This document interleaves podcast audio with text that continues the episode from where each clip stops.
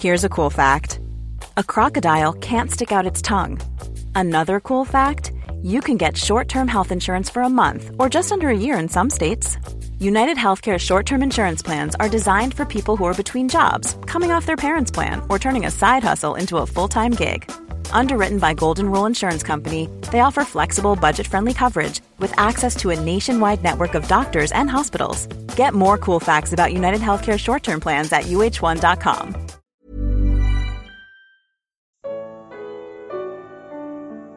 Figuras proféticas nos Evangelhos. Evangelho de Marcos. Comentário de Mari Persona. No episódio anterior, nós vimos que não apenas todos comeram e ficaram satisfeitos, mas também que os discípulos recolheram doze cestos cheios de pedaços de pão e de peixe. Marcos 6, 42 a 43.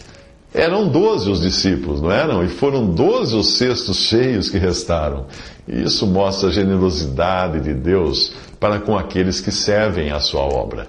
A cena toda é uma demonstração de como seria Cristo reinando neste mundo e provendo todas as coisas. Mas, infelizmente, à medida que avançamos no Evangelho, nós percebemos que Jesus vai sendo cada vez mais rejeitado aqui no mundo. Por isso, a próxima porção, a próxima passagem, tem um caráter profético, que é fácil de perceber se nós estivermos familiarizados com as dispensações e as profecias bíblicas. Veja a passagem. Logo em seguida, Jesus insistiu com os discípulos para que entrassem no barco e fossem adiante dele para Betsaida, enquanto ele despedia a multidão. Tendo-a despedido, subiu a um monte para orar. Marcos 6, 45 a 46. Da multidão, Jesus se despede, mas aos discípulos ele envia, antes de subir a um monte para orar. Há dois mil anos, Jesus se despediu deste mundo e subiu ao céu, comissionando antes os seus discípulos a irem levar a sua palavra. Como aconteceu no milagre da multiplicação dos pães e peixes, o poder de multiplicar a palavra continuaria sendo de Deus durante a ausência de Cristo na terra. Mas os seus discípulos não tinham entendido o milagre dos pães, fala Marcos 6,52. Pois diante do vento contrário do mar, ficaram aflitos, sem perceber que o mesmo Jesus, que tinha cuidado das suas necessidades básicas, era capaz também de cuidar da segurança deles. Profeticamente, a multidão sem Cristo representa os gentios que existirão na terra após o arrebatamento da igreja. E a ascensão, ressurreição e ascensão de Cristo, não é? Jesus no monte, aqui nessa passagem, orando, é uma figura da sua ausência no mundo e sua presença no céu. E enquanto isso na terra é noite, como atesta a continuação da passagem. Ao anoitecer, o barco estava no meio do mar e Jesus se achava sozinho em terra. Ele viu os discípulos remando com dificuldade porque o vento soprava contra eles. Marcos 6, 47 eh, a 48. Tudo isso aponta para o período após a igreja ter sido tirada da terra e Deus levantar aqui um remanescente de judeus que serão vistos como diz a passagem, remando com grande dificuldade, em meio às trevas morais do mundo sem Cristo, enquanto ele, Jesus, do céu, vela por eles e depois desce do lugar elevado onde se encontra, a fim de ajudá-los. Você deve ter ficado intrigado com o meu último comentário no episódio anterior, que situa a passagem de Marcos 6, 45 a 56 como tendo um caráter profético. Quando nós lemos os evangelhos, nós vemos neles Jesus como o cumprimento das profecias sobre Israel e seu, e seu Messias também. A igreja é um povo singular e distinto, formado a partir do capítulo 2 de Atos, portanto, ela não aparece nos evangelhos, exceto em figuras de algo futuro. Duas passagens ajudam a entender o ministério de Jesus nos evangelhos, pois, ele, ele próprio explica qual era a sua missão primeira aqui na terra. Ele diz: Eu fui enviado apenas às ovelhas perdidas de Israel. Mateus 15, 24.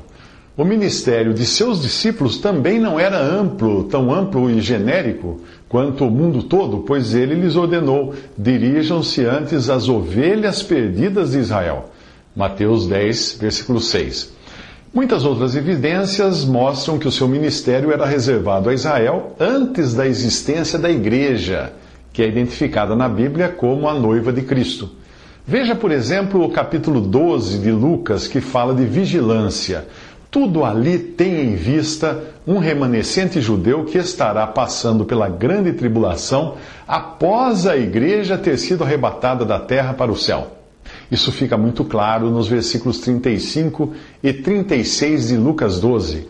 Estejam prontos para servir e conservem acesas as suas candeias, como aqueles que esperam o seu Senhor voltar de um banquete de casamento, para que quando ele chegar e bater, possam abrir-lhe a porta imediatamente. Repare que os servos aguardam seu senhor voltar de um casamento. Esta é uma clara referência às bodas do cordeiro que acontecerão depois que a noiva, a igreja, tiver sido levada para o céu. O casamento será celebrado e então Jesus voltará para julgar as nações e salvar os seus servos judeus, que se converterão em meio a grandes dificuldades nos sete anos entre o arrebatamento e a vinda de Cristo. Eles deverão vigiar, pois o filho do homem virá numa hora em que não o esperam, como fala Lucas 12,40. Uma vinda comparada ali à do ladrão, quando o dia do Senhor virá como ladrão à noite, diz Paulo em 1 Tessalonicenses 5,2. Mas Paulo tranquiliza os tessalonicenses, que faziam parte da igreja, pois o dia do Senhor não é o arrebatamento mas quando ele vem sete anos mais tarde para reinar sobre o mundo. Ele diz: Mas vocês, irmãos, não estão nas trevas para que esse dia os surpreenda com ladrão. Vocês todos são filhos da luz, filhos do dia. Não somos da noite, nem das trevas. 1 Tessalonicenses 5, de 4 a 5.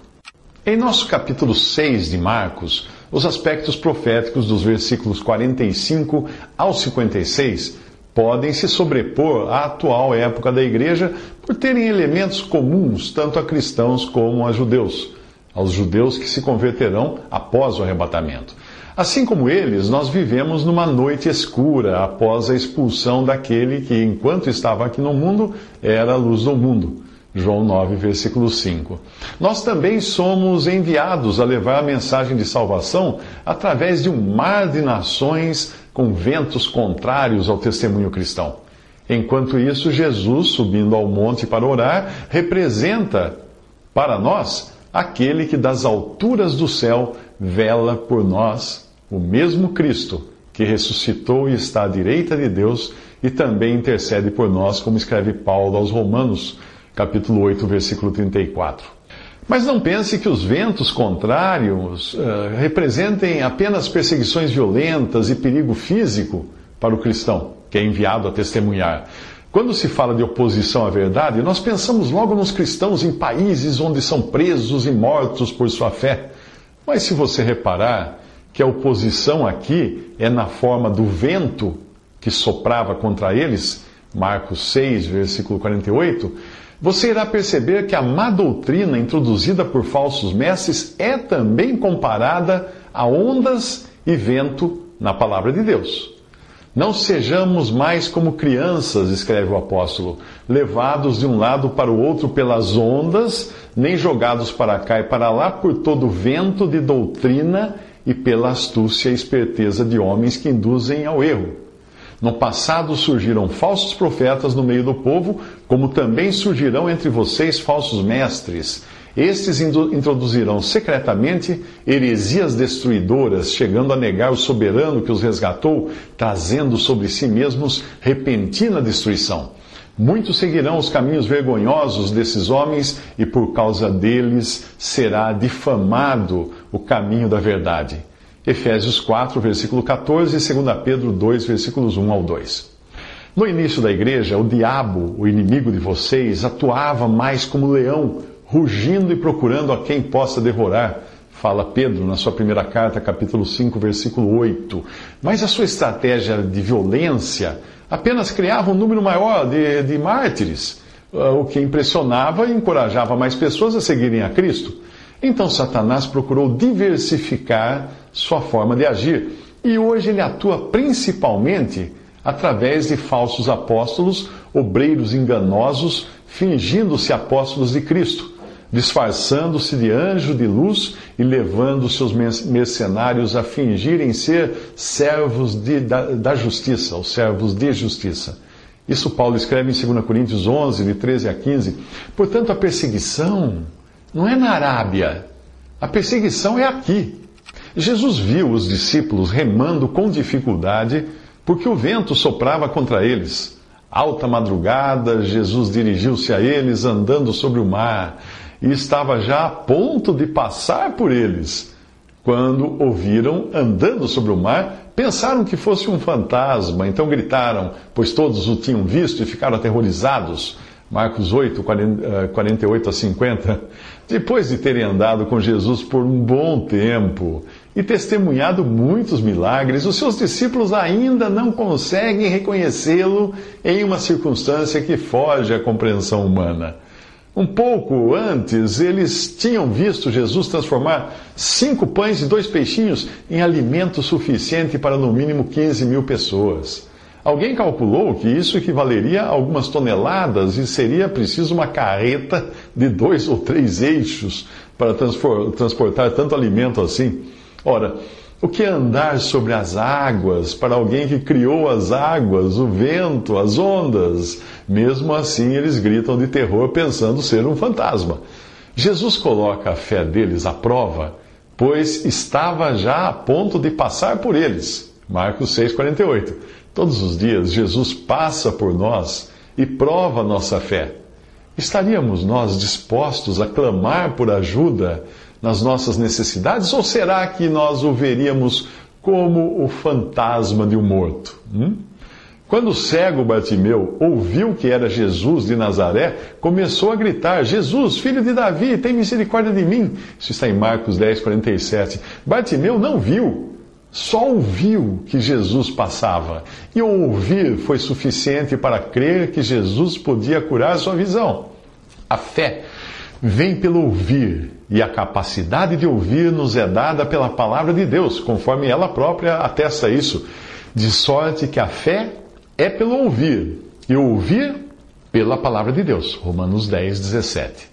Jesus se identifica para os discípulos: Coragem, sou eu, não tenho medo. Então subiu no barco para junto deles, e o vento se acalmou, e eles ficaram atônitos pois não tinham entendido o milagre dos pães. Os seus corações estavam endurecidos.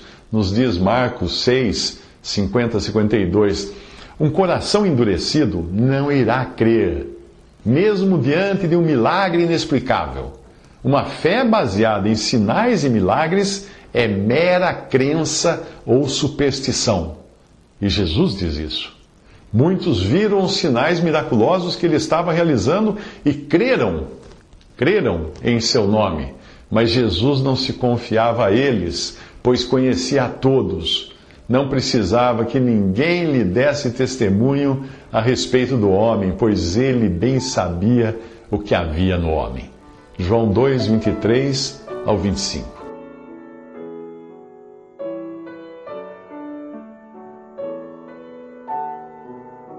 Visite respondi.com.br